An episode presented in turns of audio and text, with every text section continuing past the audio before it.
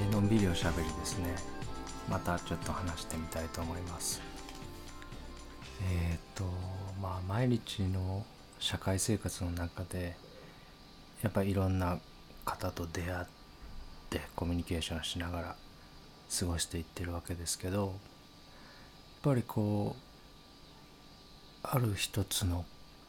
フィクションといいますかねその虚構を握りしめておられて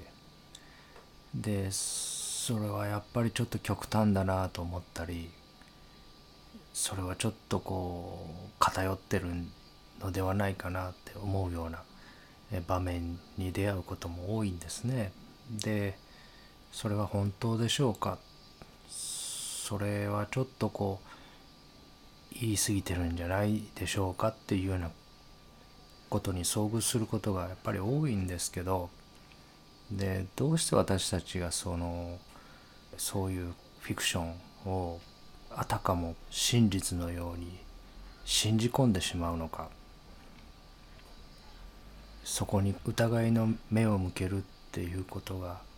どうしてできなくなるのかどうしてできないことが多いのかっていうことをちょっと考えてみたいと思うんですね。でそのことを考える時に、えー一つヒントになるのかなって思う本がありまして「サピエンス全史」っていうイスラエルの歴史学者のハラリさんっていう方が書かれた本で2016年の秋に発売されて48カ国で翻訳された世界的なベストセラーなのでもうあの知っておられる方読まれた方も大勢おられるかと思うんですね。でそこに書かれていたことと今まで話してきたことのつながりみたいなのをちょっと今回はその本の内容も紹介しながら考えてみたいっていうふうに思ってます。なのでこれから読もうと思われてた方にはちょっとネタバレのようなあのところも、えー含まれるのでそういう方は今回はちょっと飛ばしていただいてですね、えーまあ、本を読まれた後に興味があれば聞いていただければなっていうふうに思います。でこの本ではですねこれまで人類の歴史で大きな革命がですね3つ起きたっていうふうに書かれてますね。それは認知革命と農業革命と科学革命の3つが私たちの人類史にとってとても大きな影響を与えた革命的な出来事だったっていうふうに書かれてます。で約7万年前に起きたのが認知革命で約1万2,000年前に起きたのが農業革命でわずか500年前に起きたのが科学革命っていうふうに言われていてで農業革命と科学革命っていうのは私たちある程度イメージできますね。あの大体聞いたこともあるかなとも思うんですけどこの7万年前に起きた認知革命っていうところを人間にとってとても大きな出来事だったっていうふうにハラリさんが定義されているところが世界中の方々にインパクトを与えて世界的なベストセラーになったっていうことですね。やっぱりこの本、えーの核心はその認知革命っていうところなので今回はちょっとその認知革命っていうことに焦点を当ててそれはどうどういうことを指してる言葉なのかっていうところをえちょっと説明してみたいと思うんですね。で人類っていうのはそもそも私たちそのホモ・サピエンスと同義語ではなくてホモ族に属する動物の総称をなんですね。で250万年前の東アフリカでアウストラロピテクスというエンジンから進化したホモ族を総称して人類と呼んでるわけですね。で人類にはサピエンスしかいなかったたかっていうとそうではなくてホモ・ルドルフェンシスホモ・エレクトスホモ・ネアンデルターレンシスホモ・ソロエンシスホモ・デニソワとそれから私たちサピエンスと実際に、えー、存在が確認されていると言われているホモ族だけでもサピエンスも入れて6種類いるわけですね。でサピエンス以外の今言ったようないわゆる兄弟にあたるようなホモ族が少なくとも5種類はいてルドルフェンシスは東アフリカに住んでいたと言われてますね。でエレクトスの方は東アジアに住んでいて200万年ぐらい生存したみたいなんですね。で私たちサピエンスは現れてからまだ40万年から25万年と言われてるので、まあ、私たちの5倍ぐらい長くこの地球上に存在していたっていうふうにエレクトスは言われてるわけですね。でネアンデルターレンシスはヨーロッパとかアジアの西の地域にいてサピエンスより大柄で筋肉も発達していて脳も現代人よりも大きかったっていうふうに言われてるんですね。でソロエンシスはインドネシアジャワ島。でデニソワはシベリアといったところにそれぞれ住んでいたっていうことが化石とかから分かってるわけですね。ホモ族っていうのはサピエンス一種類じゃなくていろんな兄弟たちが、地球上に住んでいた。で私たちのそのホモ族の祖先はアウストラロピテクスっていうエンジンだったっていうところ。なんですね。約200万年前から1万年前頃までの世界にはいくつかの人類種が同時に存在してた地球上にホモ族が複数存在してたということですね。まあそう考えるとでもある意味当たり前というか犬だったらゴールデンレトリバーとかシェパードとかマルチーズとかさまざまな種類の犬という生き物が共存してますよね。なのでむしろ生物学的にはバリエーションがある方がノーマルというかホモ族がサピエンス一種類になってる方が不自然な形なんですね。それだけ私たちに兄弟がいたのにサピエンス一種類になってしまった原因がいわゆるその7万年から3万年前に起きた新しい思考と意思疎通の方法の登場によってなされたと考えられていてそのことを認知革命と呼んでいるんですねこの本の中では。サピエンスはもともと東アフリカの一部に住んでいて7万年ぐらい前まではそこにとどまっていたんですがちょうどその頃に移動を開始して他の種族たちとどんどん混ざり合っていって一つの種類にミックスされていったんじゃないかっていうのが交雑説と呼ばれる考え方で。もう一方サピエンスが他の地域に進出するたびにそれまでに住んでいた種族を排除して追い出して自分たちだけが生き残っていったと考えるのが交代説と呼ばれているもので兄弟たちの中でサピエンスだけがどうして生き残ったのかっていうのが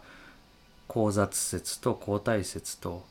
大きく2つの説があって長年論争になってたっていうことなんですね。で2010年にネアンデルタール人のゲノムの解析の結果が出まして DNA のうち共通の領域は1%から4%しかなかったでデニソワ人でも6%しかなかったなのでわずかな交雑は可能だったようではあるけどもこれだけ DNA の混ざり合い方が少ないっていうことはやっぱりサピエンスが新しい土地に到着するたびに先住民たちを滅ぼしていったっていう交代説の方が今では有力になっているということなんですね。でじゃあこの認知革命っていうのが一体何だったのかそれまで地球上にいろんな種類のホモ族が住んでいたのがサピエンス1種類だけがいわゆるこう独り勝ちのような状態になって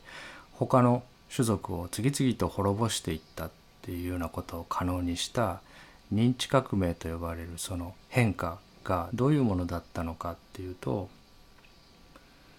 7万年前に獲得した新しい言語技能によって何時間も続けて私たちが噂話をできるようになったんだっていうふうにハラリさんは書いてるんですね。噂話っていうのは何かっていうとその場所に全く存在しないものについての情報を伝達する能力だ。架空の物事すなわち虚構について語る能力を7万年前に獲得したということなんですね。いわゆる伝説とか神話とか神々とか宗教とかそういうものがこの架空の物事について語る能力を獲得することで初めて成立できるようになったということなんですね。なので認知革命とは虚構を作り出してそれを本当だと信じ込む能力を人類の中の一種族であるサピエンスが約7万年前に獲得した出来事を認知革命と呼ぶということなんですね。これって私が今までこのラジオの中で話してきた3つ目の世界をまるでリアルの実存だと錯覚するっていう能力っていうことですねある意味。3つ目の世界に作り出されたフィクションをまるでそれが事実かのように思い込む能力をサピエンスが獲得したっていうことがなんでなんでこんなことが革命って呼ぶぐらい大きなことなのかっていうことなんですけど、えー、兄弟たちですね。エレクトスとかネアンデルターレンシスたちはその場に今立ち上がってる今見てるもの2つ目の世界ですね。2つ目の世界以外のものはいやそれは今ここにないよね。実存しないよね。っていう種族だったのがサピエンスだけがそこに存在しない妖精とかユニコーンとかですねそういうものを頭の中に作り出してそれが本当にいるかのように錯覚する能力を手に入れたっていうことなんですね。でもこれってなんか最初パッと聞いただけだと森に存在しない妖精やユニコーンを探しに行ったりですねどんどんどんどん危機が迫ってる時に実在しない守護神に何時間もお祈りしててもむしろ生存に不利なんじゃないかって思いますね。デメリットの方が大きいような気がするんですが実はとても大きなメリットがあるんだっていうふうにハラリさんは書かれてますね。まず一つ目は架空のものを信じられるっていう能力がないと交易が発展しないんじゃないかということが言われてますね。あのお金をそれ以上の価値があるものだっていうふうに信じる能力ですね。貿易とか交易っていうものは千円札も一万円札も同じただの紙ですけど千円札より一万円札の方が価値があって大切にするべきものだっていうフィクションを信じ込める能力がないと成立しないっていうふうに書かれてるんですね。で実際ネアンデルタール人とかには交易をしてたっていうような跡は見つかってないんですがサピエンスはそういう能力を獲得したっていうことですね。それはフィクションを実際のものだっていうふうに握る力がなければお金っていうものは成立しないっていうことなんですね。500円玉とか10円玉の実際の金属の価値と私たちはそれを受け取ったりやり取りする時の頭の中に作り出す価値とはズレがありますよね。そのずれたフィクションの方をみんなが共同幻想として握れて初めて経済交易通貨みたいなものが成立するんだっていうことですね。で別のメリットは基本的にフィクションなのでいつでも変更可能なんですね。いつでもすぐに変えられるっていうことですね。通常の生物の場合は社会的行動の重大な変更は遺伝子の突然変異とか環境からの圧力がないと生じないっていうふうに書かれてますね。ホモ・エレクトスは出現時から石器を使用していて滅亡するまで200万年間地球に生存してたけど滅亡する時まで石器から進化しなかったっていうふうに考えられてるんですね。私たちサピエンスが地球上に生存してから40万年その5倍長く地球上に存在していたエレクトスが石器時代から全然進化しなかったって考えられてるんですね。太古の人類の行動パターンが何万年も変化しなかったのに対して認知革命以降のサピエンスは遺伝子や環境の変化がなくても自分たちの振る舞いを素早く変えれるようになったっていうふうに言われてるんですね。考えてみるとそのイデオロギーですねそういうフィクションをある時まで握っていた人が別の宗教に乗り換えたら全然生活様式も行動も突然変わったりしますね。今までクリスチャンだった人がある時から別の宗教仏教徒になったってなったらそれまでの行動や振る舞いがいきなり変わるわけですね。でそういうことは通常の他の生物種には起きないっていうことですね。遺伝子が変化して別の行動を獲得したり環境からの圧力で別の行動を獲得するにはものすごい長い年月がかかって少しずつ少しずつ変化していくのが通常なのにサピエンスだけはそのフィクションを作り変えたり他の人からもらったり握ってるものを取り替えるだけで突然行動様式が変わるっていうことですね。もともとフィクションなのでいつでも変えれるわけですね。サピエンスだけが社会構造とか対人関係の性質とか経済活動やその他多くの行動を数年のうちに一変させることができるようになったんだっていうふうにハラリさんは書かれてますね。でメリットの3つ目なんですが形成できる集団が飛躍的に大きくなったっていうことが書かれてますね。チンパンジーやサルも集団を形成できるんですが、まあ、せいぜい100頭以下つまりその毛づくろいしてあげたりハグしたりキスしたりっていうようなスキンシップで形成できる集団のサイズっていうのは、まあ、それぐらいのサイズが限界なんだって言われてるわけですね。ところが共同幻想を実存と錯覚する能力を持ったことで形成できる集団のサイズが飛躍的に大きくなったんだっていうことなんですね。教会組織っていうのは、まあ、この本の中のそのままちょっと読むと神の一人子が肉体を持った人間として生まれ私たちの罪を償うためにあえて十字架にかけられたということを信じてる集団だっていうことなんですね。でこういう集団って他の生物種ではありえないですよね。でこういうフィクションを握ってる人同士がつながり合って世界中にいるわけですね何万人と。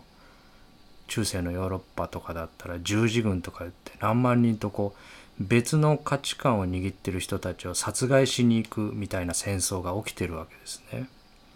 でそういう軍隊を組織する1,000人1万人の軍隊を組織するっていうことは猿やチンパンジーにはできないわけですね。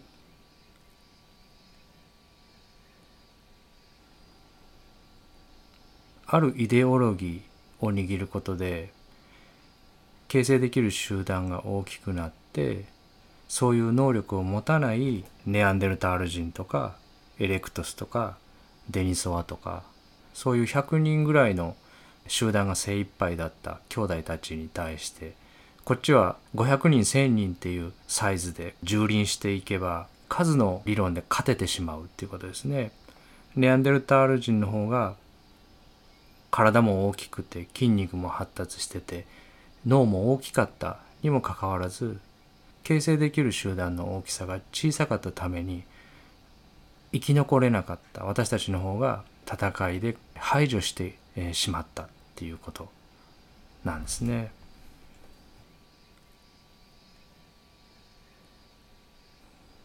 でこの架空のものについてハラリさんは、えー、本の中でこういうふうに書かれてますね。宇宙には神は一人もおらず人類の共通の創造の中以外には国民もお金も人権も法律も正義も存在しない。まあこれはその線で切り出してくるいろんなものそれから、えー、想像で作り出すフィクションみたいなのが幻だっていう話をこれまでしてきました。で、えー、その最も根元にある幻は私っていう分離だっていう話が非二元論ですね。でそのことに何か引っかかりを持ってくださってここまで聞いてくださってる方は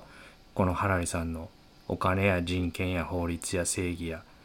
国や国民や神やそういうものが想像の中以外には存在しないっていう言葉はある意味当たり前と言いますかねその通りだなと思っていただけると思うんですね。でも一方でこの本を読まれた方「サピエンス全史」を読まれた方はそのことがあ驚きと言いますかねそういうふうに言われてちょっとびっくりしたっていうような書評もありましたね。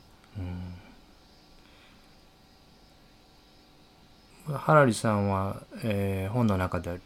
架空の幻想っていうふうにルノーを出されてますけど日本の馴染みのあるところで言えばトヨタもホンダもソニーも実在しないですよね。そういう架空のまとまりが形成できるようになってそれが実存してるかのように錯覚しながら行動することができるようになったっていうことなんですね。さらにハラリさんは資本主義は宗教だって書いてますね。どういう宗教かっていうと経済成長はいいことで個人がより裕福になるっていうことは当の本人のためだけではなく他の人のためでもあるんだっていうつまり、えー、欲が個人にあったらその欲は追求していいんだその自分だけのことではなくてそういうふうに自分の欲を追求することが最終的には経済を大きくして他の人のためにもなってるんだっていう宗教が資本主義でそれはいわば利己主義はすなわち利他主義であるっていう宗教だっていうふうに書かれてますね。でビジネスマンや法律家教祖や国の首脳は現代のシャーマンだっていうふうに書かれてますね。つまりそのフィクションをあたかも事実かのように宣言してそれをいろんな人に吹き込んでいくっていう役割ですね。こういうものがいいよっていうことを本人も思い込んでるんですね。本人も思い込んでいて周りの人に魔法をかけていくって言いますかね。あの NHK をぶっ壊すって今言ってる人いますね。あの人の25センチ ×25 センチの連合屋には NHK をぶっ壊した方がいいっていうふうにそういうフィクションですね虚構が浮かんだのかもしれないですけど NHK をぶっ壊した方が本当に幸せな世の中になるのかどうかあの人は分かってないですね。であの人だけじゃなくて日本の総理大臣の安倍さんは自分が通そうとしてる法律が通った方がいい日本になるのかどうか本当は分かってないんですね。自民党が推し進めてるものが本当に日本のためになるのかどうかを分かってやってないんですね。じゃあ安倍さんを引きずり下ろして他の人に変えればいいかっていうと他の人も分かってないんですね。誰も分かってる人はいないんですね。どの法案を通してどのフィクションをみんなが握ればよりみんなが安全で、えー、平和な日本になるのかっていうことは誰も分かってない分かってる人は地球上に一人もいないっていうことなんですね。でそれをこれがいいことだって言って旗に書いて振りかざして周りの人に埋め込んでいくっていうのをシャーマンっていうふうにハラリさんは表現してるっていうことですね。でサピエンスっていう種は認知革命以降ずっと二重の現実の中に暮らしてきたっていうふうにハラリさんは書かれてますね。えー、一つ目は川や木やライオンといった客観的事実で二つ目は神や国民法人といった想像上の現実ですね。まあ、いわゆる実存の客観的なものとそれから架空の想像で作り出したフィクションの現実とその二重の現実を両方現実としてずっと今まで暮らしてきたっていうふうに、えー、言ってるわけですね。ちょっと本の原文のまま読んでみますけど私たちとチンパンジーの真の違いは多数の個体や家族集団を結びつける神話という接着剤を持っていることだっていうことでこれこそが私たちを万物の支配者に仕立てたんだということですね。私たちをこう他の5種類の兄弟たちですねと分けたものは一体何だったのかっていうのをこの認知革命もとに考えてみるとまず私たちはそのフィクションをたやすく信じる種の子孫だっていうことですね。気をつけていてもすぐにストーリーに飲み込まれますよね。私もしょっちゅう考えに取りつかれてその妄想を現実化のように錯覚して動いてしまいますね。気づいたら、えー、ストーリーにはまってるフィクションを真に受けてそのフィクションを強くしようとしたり弱くしようとしたりフィクションを事実のように気づいたら握ってますね私も。ででもそういう能力がないと天安門広場に50万人の人が抗議のために集まらないっていうことですね。ナチスの演説を何万人もの人が信じて周りの国に戦争を仕掛けたりっていうことがそういう能力がないとできないっていうことなんですね。猿やチンパンジーに2本あるバナナのうち1本我慢できたら天国に行けるで天国はもうバナナは何本でも食べ放題なんだって言ったってそれ我慢できないですよね。あのレバーを押すのを何分か我慢したら2本目が出てくるみたいなそういうこう実存のトリックなら学習する猿とかチンパンジーいますけど今日のバナナを我慢したら天国でいくらでも食べられるんだみたいなのを信じて我慢できるっていうのはサピエンスだけなんですね地球上の生き物の中で。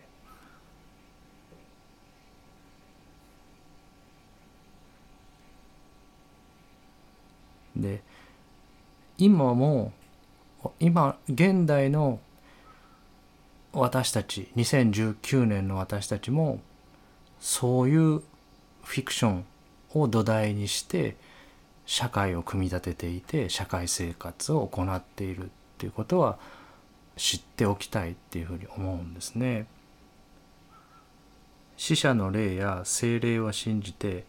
満月の夜に集まって焚き火の周りで踊っていたのと同じ基盤によって現代の制度が機能していることを私たちは十分に理解していないっていうふうにハラリさんは書かれてますね。自分もそう思いますね。神社にお賽銭入れたりお守り買ったりしますよね。お盆になったら死んだ人の魂があの世から帰ってくるってはあっていう話ですよね。まあそういうこうフィクションを握りやすくなるっていうのはその恐れの量が強い時にはやはり知性の射程距離が短くなって虚構を現実として握りやすくなるっていうところだと思うんですね。切腹とか追い腹とか特攻とかですね。そういうこう場が作り出してる恐怖が強いところ。現代で言えばがんの民間療法とかですね。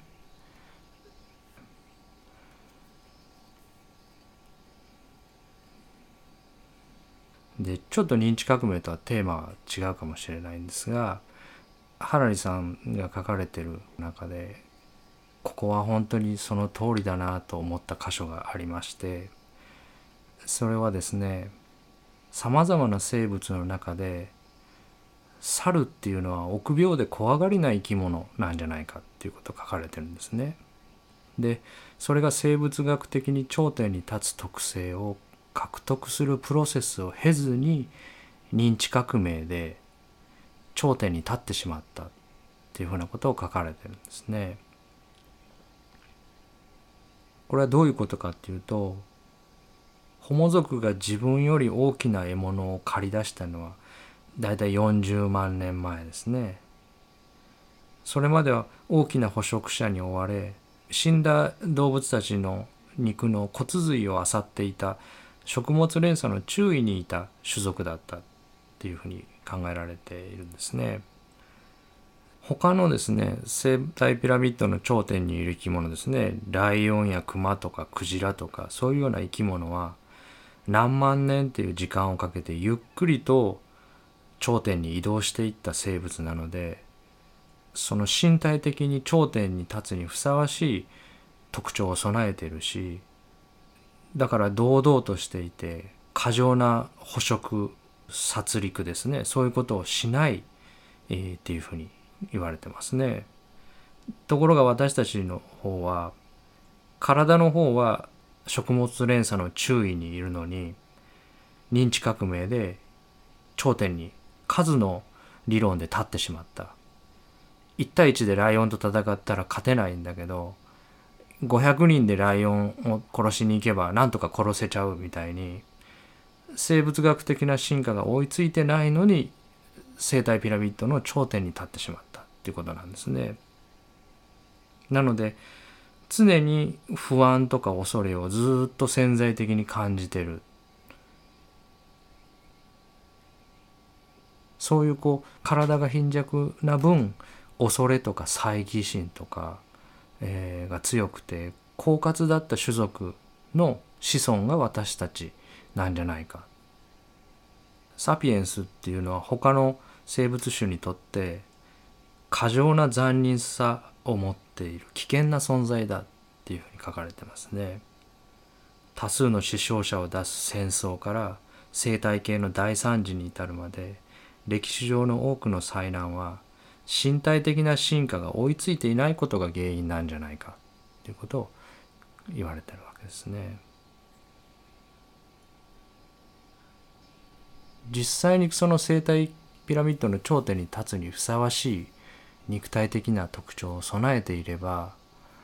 もうちょっとこう堂々としていてゆっくりとしていて穏やかであるはずなのに貧弱な体。で、えー、怖がりなあ特徴を残したまま、えー、ピラミッドの頂点に立っている。で、えー、自分を恐れさせるものを次々と地球上から排除していってる。だから、えー、兄弟たちサピエンス以外の5種類ですね。ネアンデルタール人とかエレクトスとかデニソワとかソロエンシスとかルドルフェンシスとかですねそういうものはサピエンスがその生息地に移動してたどり着くとほぼ同時に、えー、地球上から姿を消してるっていうふうに指摘されてますね。今まで話してきたみたいに怒りとか攻撃性っていうのは二次感情で一次感情は恐れですね。恐れが強いほど移動性が高くなっていく。攻撃性は恐れが反転したものだっていうことですね。でちょっとここも原文のまま読んでみますけど寛容さはサピエンスのトレードマークではない近代や現代にも肌の色や方言あるいは宗教の些細な違いからサピエンスの一集団が別の集団を根絶やしにかかることが繰り返されてきた。古代のサピエンスが全く異なる人類種に対してもっと寛容だったなどということがあるだろうか。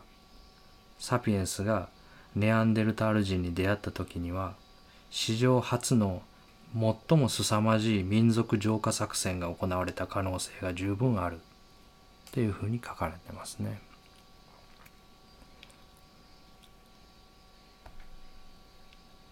ネアンデルタール人はサピエンスより体が大きくて筋肉が発達していて脳が現代人よりも大きかった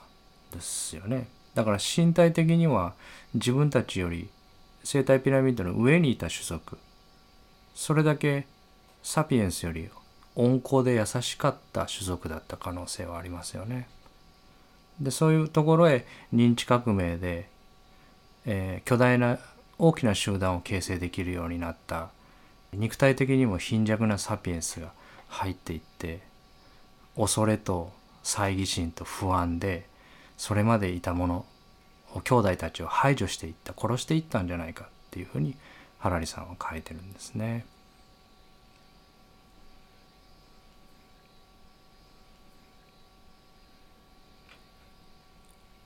その兄弟の一つのエレクトスは200万年生きたって言いました。私たちは長く見積もってもまだ地球上に40万年しかいないんですねサピエンスは。でも今の状況いろいろ考えるとあと1,000年サピエンスがこの地球上に生き残っていられるかどうかあと1,000年サピエンスが生きたとしても地球上にいた時間は40.1万年なんですよね。200万年生きたエレクトスを殺害した種族が今まだ40万年であと5倍生き残っていけるのかエレクトスと同じだけの時間地球上で過ごせるのかっていうのはその次々と作り出すフィクションを真に受ける能力を制御できないとこれは甚だ怪しいですね。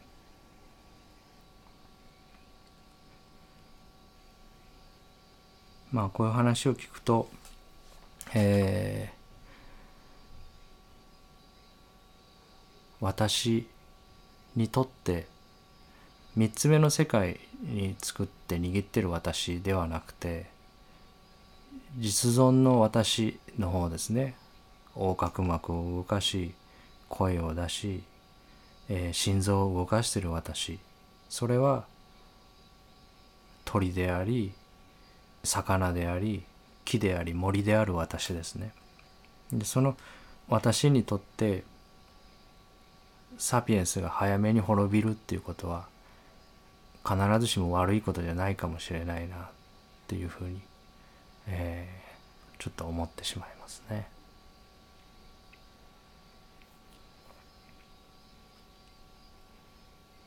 あとちょっと認知革命のところを中心に話してしまったんですけどこの「サピエンス全史」の下巻の方でもいくつかそうだなと思うところがありましてそこをちょっと最後に紹介しておくと、えー、こういうふうなことが書かれてますね。大抵の人は自分の感情や思考好き嫌いと自分自身を混同してる感情は自分自身とは別のもので特定の感情を必要に追い求めても不幸にとらわれるだけであることに彼らは決して気づかないっていうことが書かれてますね。えー、また別の場所ではですね最大の問題は自分の真の姿を見抜けるかどうかだ古代の狩猟採取民や中世の農民よりも現代人の方が真の自分を少しでもよく理解していることを示す証拠など存在するだろうかということを書かれてますね。やはりこの、えー、私とは何なのか真の私の姿について外の世界の人を批判したり変えたりしようとする前にこの息をして声を出して立ったり座ったりしてるこの私とは何なのかっていうことですよね。